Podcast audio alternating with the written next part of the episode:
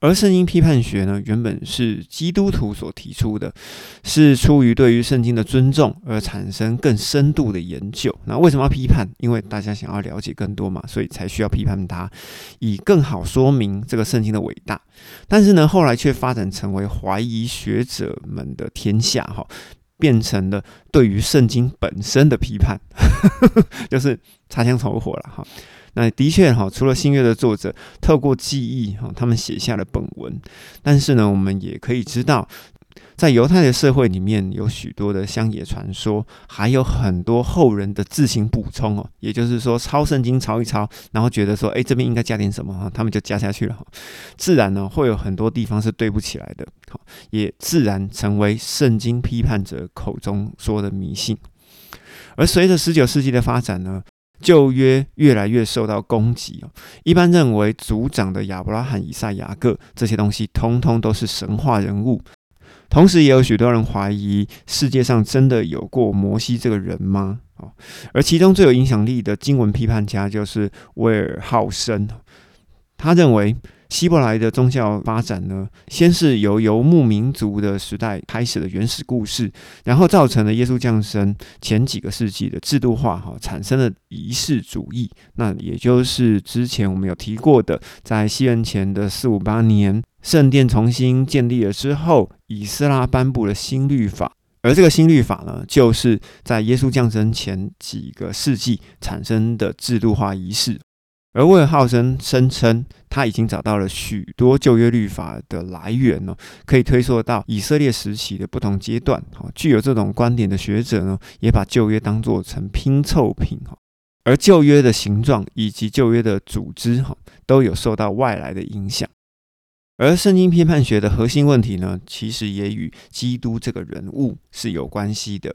要探索历史上面的耶稣，也就是新约神学背后到底讲的耶稣这个人到底是一个什么样的人？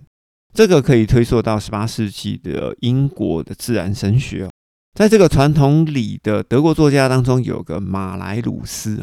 马莱鲁斯认为耶稣他是一个在加利利老老实实的教师哦，只是呢不得善终哦，也就是被十字架钉死了。因为耶稣教人如何修养，哈，要做个好人的时候呢，同时渗透进来了天国的观念。他的用意呢，是为了要建立一个以上帝为王的新王国。但是在耶稣被钉十字架之后，门徒就开始编造了耶稣复活，而且还要再临的故事了。他说，整个事情呢，就是一个骗局，好，目的呢，在取得物质上的好处，哈。可是呢，有另外一个抱持怀疑态度的人是史特劳斯，他在耶稣生平的这一本书里面呢，把四福音书所有超自然的行为，以及涉及到耶稣是救世主的一部分呢，全部被视为神话，哈，就是仅供参考的意思。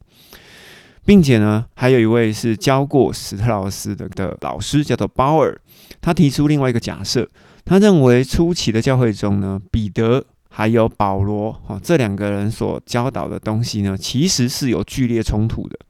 根据这个臆测呢，鲍尔就断定啊，新约有哪些书卷是真的？凡是没有反映他的假设呢，都认为这是日后的作品。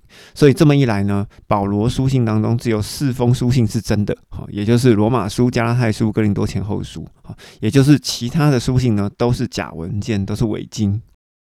而并不是所有十九世纪对于圣经的学术研究全部都是负面的，他们对于新约的文字跟历史背景的考据，使得我们对圣经有更多更多的了解。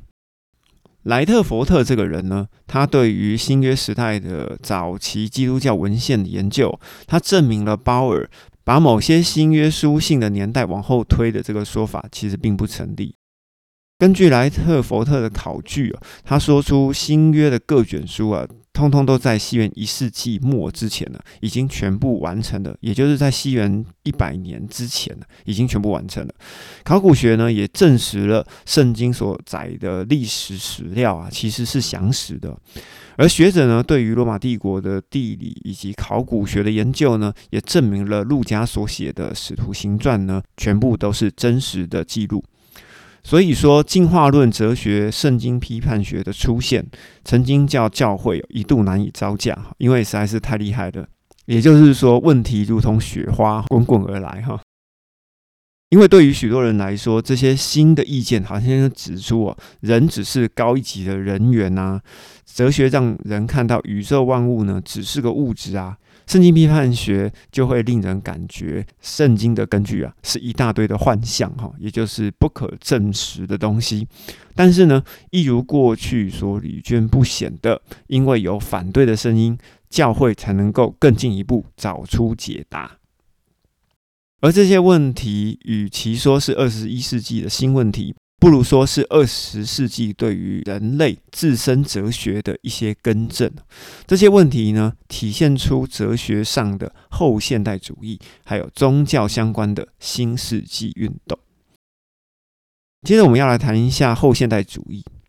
而说起后现代时期呢，就让人想起现代哈，因为没有现代，怎么会有后现代呢？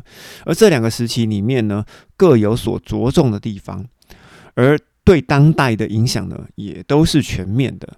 我们先来讲现代主义的时期。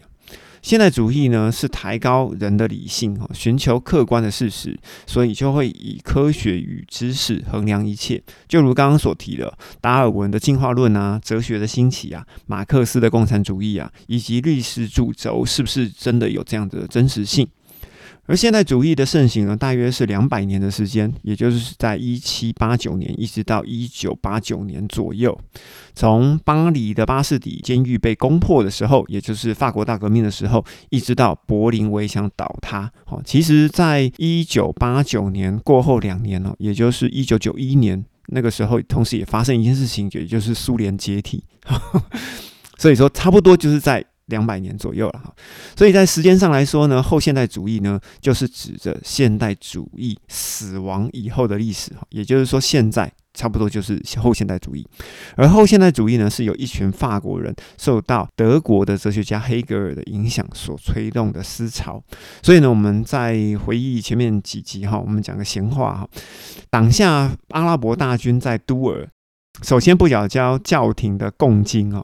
而且呢，展开教皇的大分裂，好，加尔文的出生地，还有启蒙时期的开始，以及后现代主义啊，全部都是从法国开始的。所以法国这个国家啊，真的蛮特别的。而到了后现代主义的时候呢，则是强调人的理性的分量。是不是要舍弃唯一客观事实的存在可能性？而全然的客观事实解体了，取而代之的是群体的诠释变成了事实，使得以信息以及科技为主。所以我们会发现，在网络上很多的吵杂的声音，这个就是后现代的最典型现象，也就是我们在媒体里面我们会知道的嘛。电视啊、新闻啊、媒体治国，然后接着呢就变成水军或者是网军治国，甚至呢有网络上的封锁哈，这些东西，这个都是后现代的现象。而后现代主义的影响呢，其实非常的广泛哦。简单来说呢，大概有六个方面哦。第一个是传统价值的解构哈，也就是解构绝对这件事情。那解构呢，就是建构的颠覆哈，就是把它反过来讲。也就是说，建构就是解构的反面意思。那后现代主义当中呢，一切的价值观呢，通通都被解构，使得伦理这件事情呢，很难说对错。也就是说，黄线这件事情啊，很难说到底是对还是不对。好，一切都成为一个相对性，好，没有绝对性。例如在台湾，红线不能停车，白线可以停车，这个有绝对性嘛？但是黄线呢？诶，看状况。或者有人说红线也可以停车了哈，使得红线也变成了黄线。你你不觉得这个例子很有意思哈？大家思考一下这个例子。而且在绝对被解构了之后，使得变得非常的多元化，更多的立场呢可以同时并存。而且所谓的价值观呢，全凭个人的品味来取舍哦，就是我认为怎么样哈，就是我的价值观。至于你的价值观，那是你的。而在现代主义的时期里面，哈，就是之前的两百年，基督徒必须要以理性的面对无神论的挑战，哈，来辩证上帝存在或不存在。但是到了后现代主义的时候呢，则是不再是只有有没有神的问题啊，而是是哪一个神的问题。传福音呢，在后现代主义的困难点呢，也是我们的绝对立场，哈，因为基督教里面就。讲的嘛，哈，绝对只有一位神，哈，绝对要顺服，绝对不能堕胎，绝对不能奸淫，哈，什么东西都要绝对。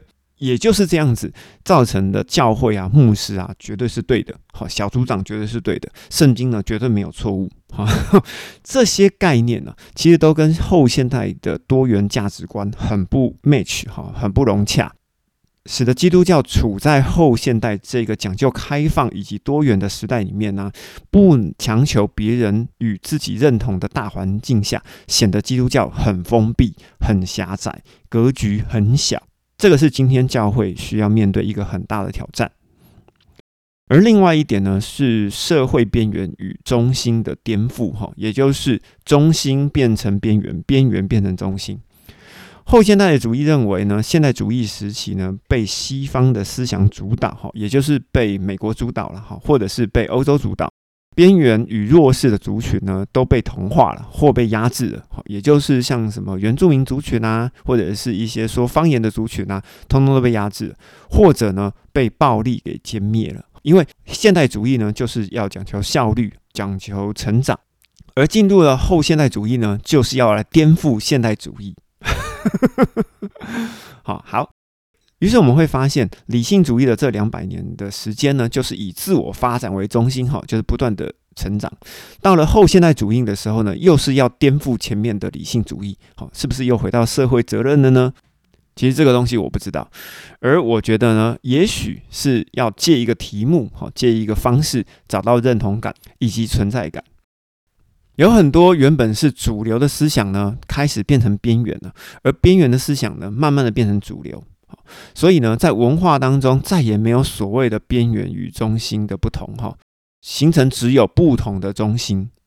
也就是说，原本呢只有一个大中心，现在进入后现代主义里面呢，变成有很多不同的中心，使得传统制度当中，也就是政治啊、宗教啊、家庭啊这些基础，慢慢的呢被推往边缘哈。要被解放出来，好，也就是自由主义啦。那过去的弱势呢群体跟边缘化的主体呢，例如说是同志的议题啊、女性主义啊，好，这些弱势啊，他们都开始发声，并且争取地位。在这种思潮之下呢，传统的宗教信仰以及家庭制度慢慢的不被看重，也就是说，容易发生同居啊，或者是很容易结婚，或者是很容易离婚。那信仰呢，就很容易转换，好，而家庭的原本束缚力。或者是说我们说的道德的黄线，很容易就被瓦解了。而原本社会的舆论，或者是千夫所指大逆不道的事情呢，现在已经不存在了哈，全部都变成小逆不道，好，而且呢谈不上不道德。于是我们可以思考一下哈，关于弱势的群体哈，不管是在物质啊、心灵啊、关系啊、结构、社群。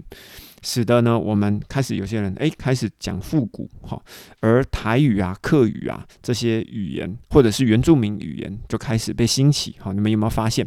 那甚至呢，歌仔戏啊，或者是掌中戏啊，这种比较民俗文化的东西，比较弱势的东西，开始慢慢的哎，正好也形成了一个小圈圈哈，就是我们刚所说的不同的中心、不同的文化。而在去中心化的这个过程当中，我们又发现哈，讲去中心化，大家就想到，哎，虚拟货币啊，好，区块链呐，社群平台啊，好，媒体平台啊，好，不管是我们知道的 YouTube、抖音、小红书、d c a r Line、Podcast 这些东西，都是去中心化的平台。所以呢，呃，社会中心跟社会边缘的颠覆呢？造成了很多的中心存在哈，在现在这个社会里面，但是你放心啊，当这个时代过了之后，最后呢又会再收拢。为什么？因为如果不收拢的话，世界末日不会来哈。因为我们现在正在讲启示录嘛，所以启示录呢就一定会讲到最后又要再收拢哈，所以大家放心哈，一定会收拢的，只是可能哈不是往你想要的方向下去收拢。好，我们继续往下看。